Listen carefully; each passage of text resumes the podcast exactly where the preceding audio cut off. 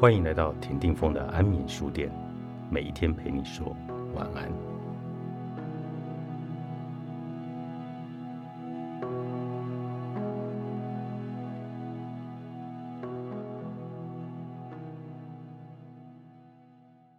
人生帕金森定律：每一件想做的事，你都有拖延的理由。基于人的惰性，我们常常会想，有的是时间。某些想做的事可以暂且搁着，等待哪一天真的有空再动手也不迟。但往往不是拖到没有时间好好完成，便是遗憾的基于种种原因，就再也没有机会来实现。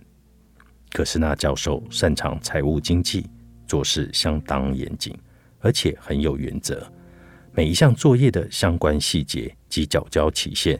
皆以书面规定的清清楚楚，因此一分钟也无法接受作业迟交。他有他坚持的道理。某一回课堂上，他民主的与全班同学讨论期末报告的缴交期限。这堂课每周开始上课的时间是周一下午五点钟，截止时间是周日晚上十二点。但没有人会认为我会在午夜十二点后清晨起床进办公室前批改作业吧？他以半开玩笑的口吻说着，接着说明他的安排。所以截止时间是星期一早上八点。如果多出来的这八个小时对你们有任何一点帮助的话，所有的同学瞬间切声笑着。当过学生的都知道。多出来的这几个小时，根本是整份作业的黄金救命时段啊！当然，并非所有教授都如此的近人情。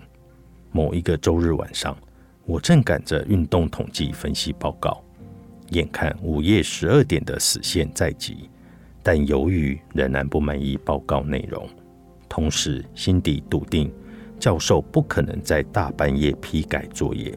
应该不会计较作业迟交几个小时，于是我决定冒险，打算熬夜写到满意再交。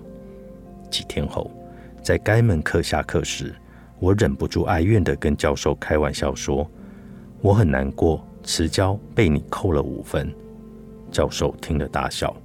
我知道凌晨四五点之类，对吧？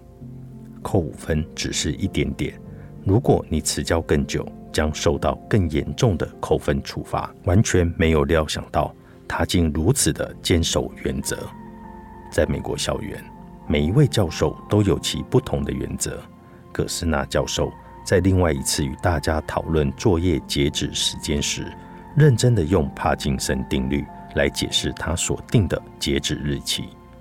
大家经常听到墨菲定律。但我更爱用帕金森定律来解释日常生活中的许多事情。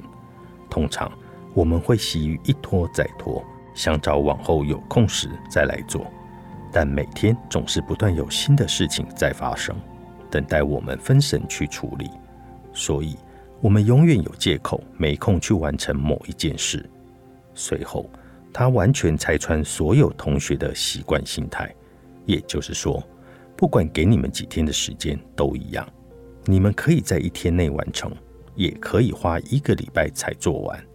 但无论时间多少，你们都会习惯拖到最后那一刻。原来，我们从小到大养成的这种根深蒂固的惰性，完全被帕金森定律来说穿了。我的经验同时也告诉我，人生有太多来不及的突发状况，因此。当大部分的同学选择先尽情玩乐，等到交报告前一天再熬夜赶时，我宁可舍弃享乐的时间，提早一点一滴来完成。